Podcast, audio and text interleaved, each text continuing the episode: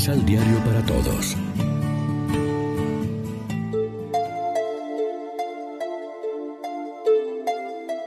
Primera lectura. Diles todo lo que yo te mando, no temas delante de ellos. Del libro del profeta Jeremías.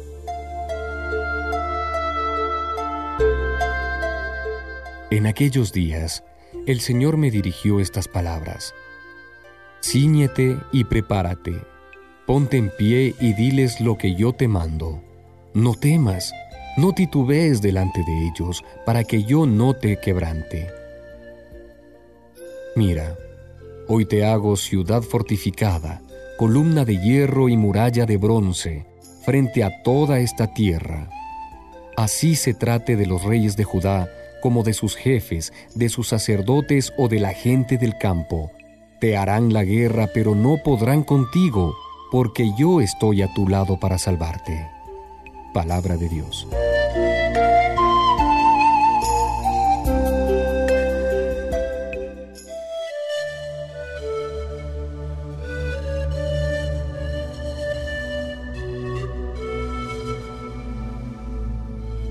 Salmo responsorial del Salmo 70. Proclamaré, Señor, tu misericordia. A ti, Señor, me acojo, que no quede yo nunca defraudado. Tú que eres justo, ayúdame y defiéndeme. Escucha mi oración y ponme a salvo. Proclamaré, Señor, tu misericordia. Sé para mí refugio y salvación, pues eres tú mi roca y mi baluarte del poder del inicuo y del violento, ven, Dios mío, a librarme. Proclamaré, Señor, tu misericordia. Desde mi juventud, Señor, mi esperanza, tú fuiste. Desde antes de nacer, yo me apoyé en ti y tú me protegiste. Proclamaré, Señor, tu misericordia. Yo proclamaré siempre tu justicia y tu gran compasión a todas horas. Me enseñaste a alabarte desde joven y no he dejado de anunciar tus obras. Proclamaré, Señor, tu misericordia.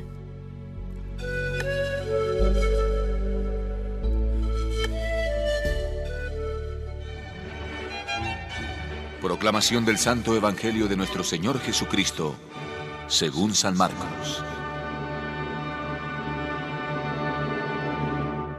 Herodes había mandado tomar preso a Juan y lo tenía encadenado en la cárcel por causa de Herodías, esposa de su hermano Filipo. Herodes se había casado con ella y Juan le decía, No te está permitido tener a la mujer de tu hermano. Herodías lo odiaba y quería matarlo, pero no podía porque Herodes sentía respeto por Juan. Lo consideraba un hombre justo y santo y lo protegía. Cuando Juan le hablaba, no sabía qué hacer, pero lo escuchaba con gusto. Se presentó la oportunidad cuando Herodes, el día de su cumpleaños, dio un banquete a sus nobles, a sus oficiales y a los personajes principales de Galilea. Durante el banquete, danzó la hija de Herodías y gustó mucho a Herodes y a sus invitados. Entonces el rey dijo a la muchacha, Pídeme lo que quieras y te lo daré. Y le prometió con juramento. Te daré lo que me pidas aunque sea la mitad de mi reino. Ella fue a preguntar a su madre. ¿Qué pido? Esta respondió. La cabeza de Juan Bautista. Inmediatamente corrió a donde el rey y le dijo. Quiero que ahora mismo me des en una bandeja la cabeza de Juan Bautista. El rey se entristeció, pero no quiso negárselo, porque lo había jurado en presencia de los invitados. Al instante ordenó a un verdugo que le trajera la cabeza de Juan. Este fue a la cárcel y le cortó la cabeza. Luego, trayéndola en una bandeja, se la entregó a la muchacha y ésta se la pasó a su madre. Cuando los discípulos de Juan se informaron de lo ocurrido, fueron a recoger el cuerpo y lo enterraron en un sepulcro. Lección Divina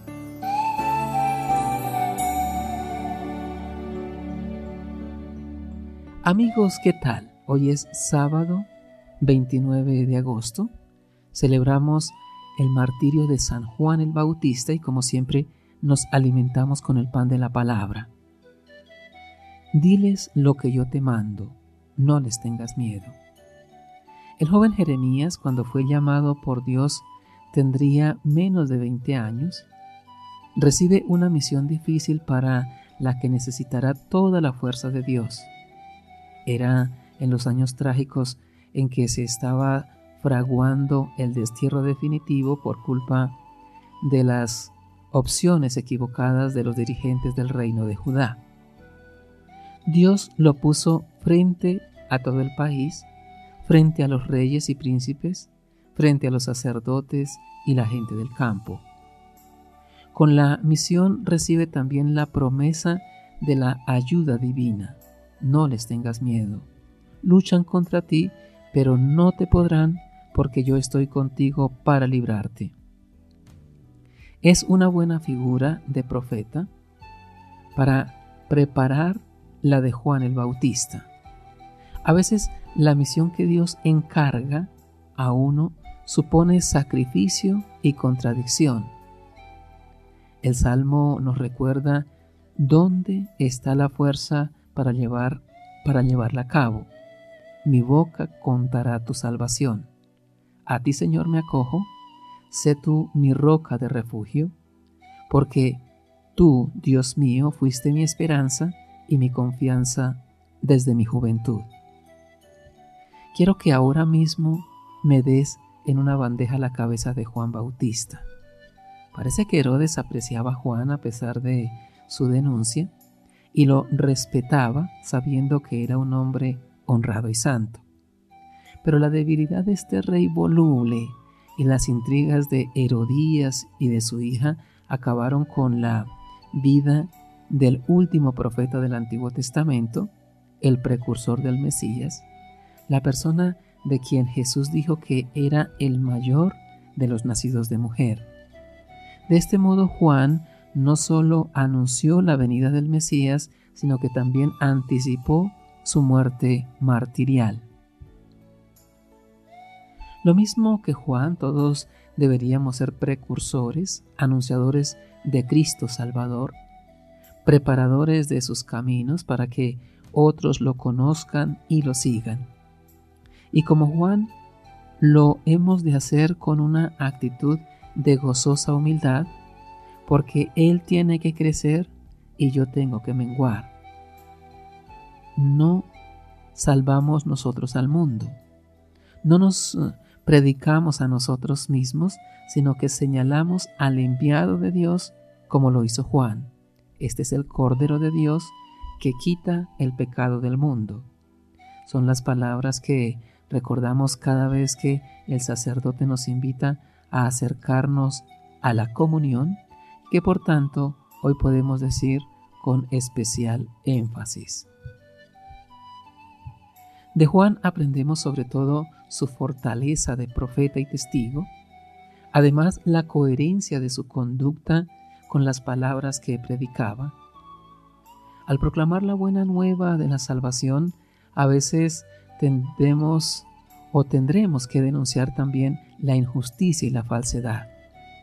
Como Juan en el caso de Herodes, con las consecuencias que ya sabemos.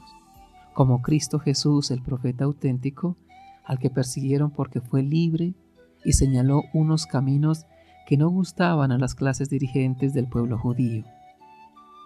Celebrar el martirio de Juan el Bautista nos recuerda también a nosotros, cristianos de nuestro tiempo, que el amor a Cristo, a su palabra, a la verdad, no admite componendas. La verdad es verdad, no hay arreglos. La vida cristiana exige, por decirlo así, el martirio de la fidelidad cotidiana al Evangelio, es decir, la valentía de dejar que Cristo crezca en nosotros, que sea Cristo quien oriente nuestros pensamientos y nuestras acciones. Pero esto solo puede tener lugar en nuestra vida si es sólida la relación con Dios. La oración no es tiempo perdido, no es robar espacio a las actividades, incluso las actividades apostólicas, sino que es exactamente lo contrario. Solo si somos capaces de tener una vida de oración fiel, constante, confiada, será Dios mismo quien nos dé la capacidad y la fuerza para vivir de un modo feliz y sereno, para superar las dificultades y dar testimonio de Él con valentía. Reflexionemos. ¿Conoces casos de personas que han muerto víctimas de la corrupción y de la dominación de los poderosos? Y aquí entre nosotros, en nuestra comunidad y en la iglesia, hay víctimas de desmando y de autoritarismo. Oremos juntos. Infunde, Señor, ánimo en nuestros pasos, paciencia y esperanza en los sufrimientos, coraje en nuestras acciones y palabras para anunciar el Evangelio de la vida. Amén. María, Reina de los Apóstoles, ruega por nosotros.